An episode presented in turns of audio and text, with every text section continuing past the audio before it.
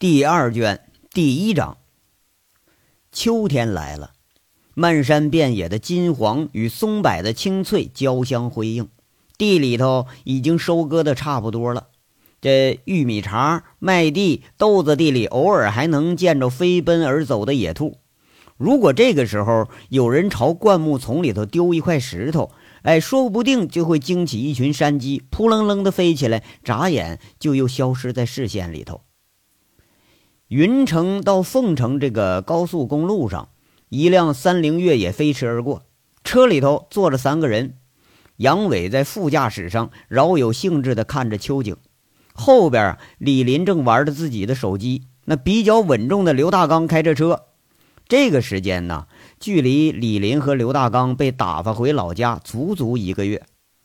前些天，薛平带着娇娇飞回了上海了。锦绣的事物，傅红梅也学了个七七八八。只要是没人找事儿，这歌城的生意也是很好经营的。这段时间呢，由于锦绣的局势日趋平稳了，陈大拿腾出手来，正式向杨伟下了聘书，聘任杨伟为陈大拿原明凯矿山机电公司的经理。公司全资有限责任公司，由于前两年呢，这个煤矿的变故和大部分的分销呃销售这个资金都无法回笼，这个机电公司其实早就是名存实亡了。目前嘛，就只有杨伟这么一个经理。要说明白点吧，这就是个皮包公司，注册资金是四千万，其中三千万是煤矿的固定资产的总值，那能不能变成钱吧，他还另一说。原办公地点呢，在物贸大厦顶上这两层，那早已是人去楼空了。哎，就这啊，这办公场所那都算固定资产里了，还值了三百万呢。其实呢，明眼人一看就知道，这架势那纯粹就是蒙人的。不过偏偏杨伟对这公司的事儿他是一窍不通啊，反而觉着吧，这光杆司令当着还挺好。正好自己呀，咱拉杆子扯大旗。自己想干什么玩意儿，咱自己做主啊！倒是痛痛快快，他就答应了陈大拿。这着实把陈大拿给激动了一回呀。他还想着呢，这兄弟啊，指不定怎么着，还是得敲诈点东西啊，或者提点什么难办的条件呢。杨伟还没上任呢，第一件事就是驱车一路到了李林家。这正闲得发慌的李林，那是二话没说就上车了。俩人跟着又到了刘大刚所在的这小镇。刘大刚的表现是如出一辙，根本就什么都没问，跟老婆孩子打个招呼，跟着杨伟就走了。这仨人一个月没见，默契却是一点都没少。坐在车里的这杨伟还是觉着有点头疼。要说为啥呢？前一天吧，杨伟沿路采购了满满一车东西，回了趟这个顺王村老家。这新房子都盖起来了，那你总不能不回去看看吧？老村长一看着杨伟回来了，张罗着连摆了十八桌酒席，把全村的人轮着给请了个遍。从中午开始开席啊，一直喝到了午夜。乡下这地方办事那就是图个热闹，哎，闹闹哄哄的。走了一茬，他是又来一批。先请的是这帮干活的匠人，什么烧砖的、砌墙的、上梁的、瓦房的，这一干壮丁。杨伟啊，那是挨着个给敬了一圈第二批呢是请了村里的老老少少，老人的啊，呃，那拖家带着一群个小屁孩子的这个妇女什么的，这都倒占了个一大半男人呢是吆五喝六的猜拳声，妇女们家长里短，偶尔放肆的大笑声，一群是半大不大的小屁孩是呃连吃带弄的，但还带扔着，把这杨伟这新修的院子搞得是满地的狼藉。按照顺王村的这风俗啊，一群妇女们硬把杨伟给摁住，给系了条红裤腰带啊。据说呢，这是弄新房的程序之一，说说辟什么邪啥的。不过呢，这老风俗早已经有点变味了，那纯粹就是胡闹。新房的东家，哎，如果你要招待不好啊，铁定会被这帮妇女们给扒了裤子在这出丑。那如果东西你招待的很好，那么对不起。妇女们毫无疑问会扒得更加热情，那能给你留个裤衩子都算是高抬贵手了。杨伟这两顿干下来，那早是喝的都晕晕乎乎的了，看着一群女人扑上来就拽裤子，那早把老村长的交代忘了，就吐字不清，在那叫唤：“哎，干干啥？干干啥？这天没黑呢，就就脱裤子干啥？”你说，哎，就这么多女的，那他咋的也弄不过来呀？是不是？人家念叨：“哎呀，太多了，一个一个来。”这话呀，逗得俩跟班的和这一群乡亲们是直喷饭。那感情，杨伟呀，还以为自己成了大众情人了呢。这事儿还没完呢，刚在新房这休息几个小时，杨伟就又被村长那俩犊子似的儿子给拉起来了啊！这晚上亲戚们还有一场呢。晚上倒是非常简单，就村长这一家啊和杨伟带来的俩人，这七八个人围了一桌子。席间，这村长就神神鬼鬼的问杨伟说：“上次哎。”你不是说托托我给你整门亲事吗？这回有着落了。这杨伟吓得扑棱一下子，把吃了一口那饭就给吐出来了。那问啥玩意儿？这老村长抿了口酒，非常有长者风度的说了：“哎呀，铁蛋儿啊！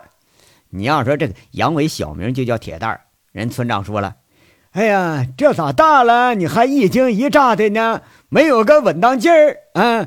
你就高兴，你也不用这样啊！杨伟在那苦笑了。哎呀，我的个亲爹呀！这事儿你咋不早说呢？老村长不高兴了。那你不回来，你我找我找谁说去？我，哎呀，铁蛋哥，那女的可俊了，那奶子有那么大呀！村长的大傻儿子好像叫大壮啊，插巴着两只大手就在胸前比了个南瓜那么大，明显的在这诱惑杨伟呢。这时候，啪的一声，就听见村长夫人那个老悍妇一双筷子就敲在大壮脑袋上了，说了：“哎呀，这有客人呢，胡扯啥呢？吃饭啊！”训完儿子，这老汉妇的八婆嘴呀，反倒是接着开始话题了啊，在这说。那个铁蛋儿啊，别的就咱不说啊，你别说这还不带听的。你叔啊，给你找的这闺女身板好着呢，嗯，你别相不中咱乡下闺女。上次就是来找你那俩，哎，你瞅那细眉嫩眼的，那脸上白的呀，都跟抹石灰了似的，一看就不是下地上山奶娃子的料啊，那哪比得上咱村的这姑娘实在呀？这薛平和傅红梅呀，居然被形容成给抹石灰的脸了，这个比喻倒是挺贴切。李林硬生生憋了一口汤，他没笑出来，那憋的是直咳嗽啊。刘大刚也在那憋着笑，那实在憋不住，就借故啊跑屋外去了。可杨伟呢，那可真是被这一家子的热情给吓够呛啊！哎，搁村长夫人这口气，这身板壮的意思就是啥呢？奶肥腰粗屁股大，那这是乡下最朴素的审美观。你如果没有大壮比划那两个大奶子的话，那这个美女，呃，美女的标准基本上就得是谁呢？像王大炮还有虎子的那种体型。一阵恶寒的杨伟啊，又多喝了几杯，就开始装迷糊了。你说你要不装迷糊，还真怕村长那高兴起来拉着他去相亲去。第二天。村那杨伟啊，就怕村长这一家又合伙上门来找了呀！一大早，这仨人是落荒而逃，甚至都没跟村长家说交代一声，就留了个条给邻居说了一声。这一路上，李林和刘大刚每看杨伟一眼，就忍不住要笑。那杨伟气得骂：“去他妈的！你们，哎，你们谁要再笑啊，我给你到顺王村，我给你找个媳妇去。”你这不说倒挺好，一说俩人停下车又开始笑了，这弄得杨伟也跟着笑。末了啊，还补充说：“回凤城别跟别人说啊，你让那帮小子知道了，这还得乐我半年呢。”这都呀。一路上走走停停，快到天擦黑的时候啊，车就下了高速路了，进入了凤城。在杨伟的指引下，刘大刚驱车到了一个叫新城区的地方。这里头啊，都是那个拆迁户的平价回迁楼啊，多数呢住着原凤城郊区的农民。在一个不起眼的单元里头，住着杨伟的铁杆兄弟，这王成虎，哎，也就是虎子。其实啊，杨伟更怀念就是刚到凤城那时候住在虎子的老房子里头。那时候虎子那媳妇带着孩子在乡下老家呢。哎，杨伟和虎子这俩人经常滚在一被窝里头吹牛逼、侃大山啊，没事扯扯犊子。一想起那段温馨的时间，杨伟啊就觉着欠虎子兄弟的太多。杨伟的计划呢是召开史上第一次经理办公会议，这会议地点呢就选在虎子家。原因是啥呢？是很简单，就是月娥同志，就那个虎子他媳妇，那做的拉面是老好吃了。这帮兄弟隔三差五就上他家蹭饭去，那杨杨伟他也不例外。门铃响了三下，门开了，开门的是虎子那三岁刚多一点的小胖儿子。一见着杨伟啊，就往他怀里钻。杨伟高举胖小子，逗得小孩是咯咯直笑。屋里头那是乌烟瘴气。这几个核心人物都到了：虎子、王大炮、贼六、张老三。这是锦绣第一批保安中的中层管理人员啊，在保安里头那都大大小小有职位。当然了呢，这都是杨伟提拔的，也是跟杨伟啊走的最近的一群。这四个人哈。有仨秃子，还有一个是长头发，正围了一圈在那儿赌呢。啊，地上扔了一大堆那个烟屁股，就听杨那个虎子的声音在那喊：“地杠通吃，收锅了啊！”哎，哎呀，队队长回来了。坐在门正对面的王大炮首先发现了杨伟，在这喊一嗓子。这几个人啊，就把牌九一推，站起身来，队长队长在这叫。那虎子呀，看样子是恢复的不错。叼着根烟，忙着把一摞子钱塞进兜里头，兴冲冲地说：“哎，哥回来了，我让月娥准备开饭去啊！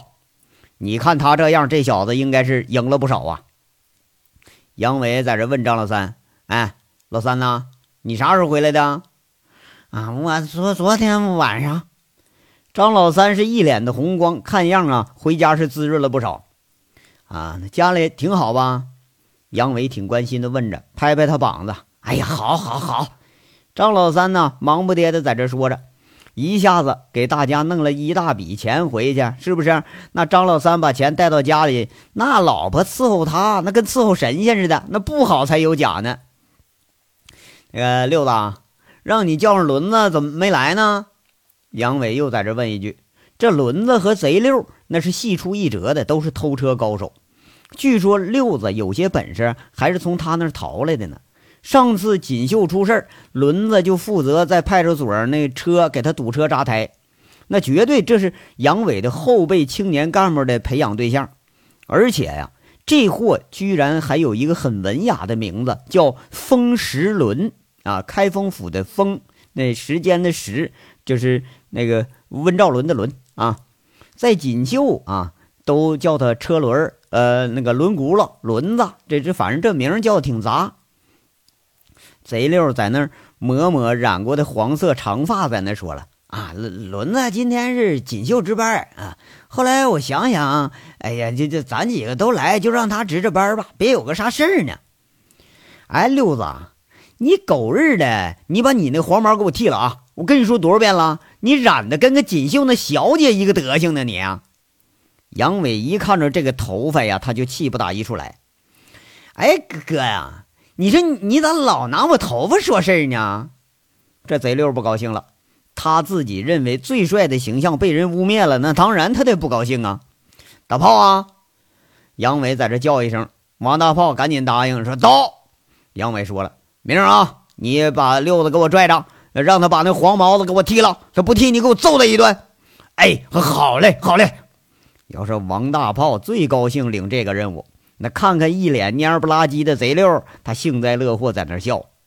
那还还有你们，还有你们几个，以后都别剃那个老大秃瓢子，你整的脑瓜子跟他妈个球一样似的，你啊，好看怎么的？杨伟又骂一顿。招揽张老三在那小心翼翼提出疑问了：“哎，队长，俺们一直都这样，以前不挺好的吗？以前以前啊。”现在不一样了，啊啊！对，这人不全啊。来来来，都出来，都出来。虎子，你你也出来，来先先开会了，给给你们上上课啊。那个六子，你把会议精神你给我传达到轮子那块啊。杨伟说着就到客厅了。这一干保安拖着椅子围着餐桌坐下来。虎子也抱着他那胖儿子过来了，一看凳子没了，他就站旁边听。杨伟的经理办公会议这就开始了，大致先把明凯矿山机电公司的情况给这些人呢，呃，做了个浅显的通报啊。机电公司债权还有一百多万，多数已经是多年的坏账死账了。还有这个地处长平与凤城市交界处的这个雨沟坪上两座已经荒废两年多的煤矿，这都是机电公司现在的产业。当然了呢，杨伟很浅显的说明了工作的目的：第一就是要账，第二就是开煤矿啊。这话咱没法往深处说。一方面呢，与朱前锦方方面面的关系，他自己还捋不清楚呢。另一方面呢，就是你就是真往深了说，这帮货呀，能不能听懂，他也都是个问题。这章到这儿咱就说完了，下章稍后接着说。感谢大家的收听。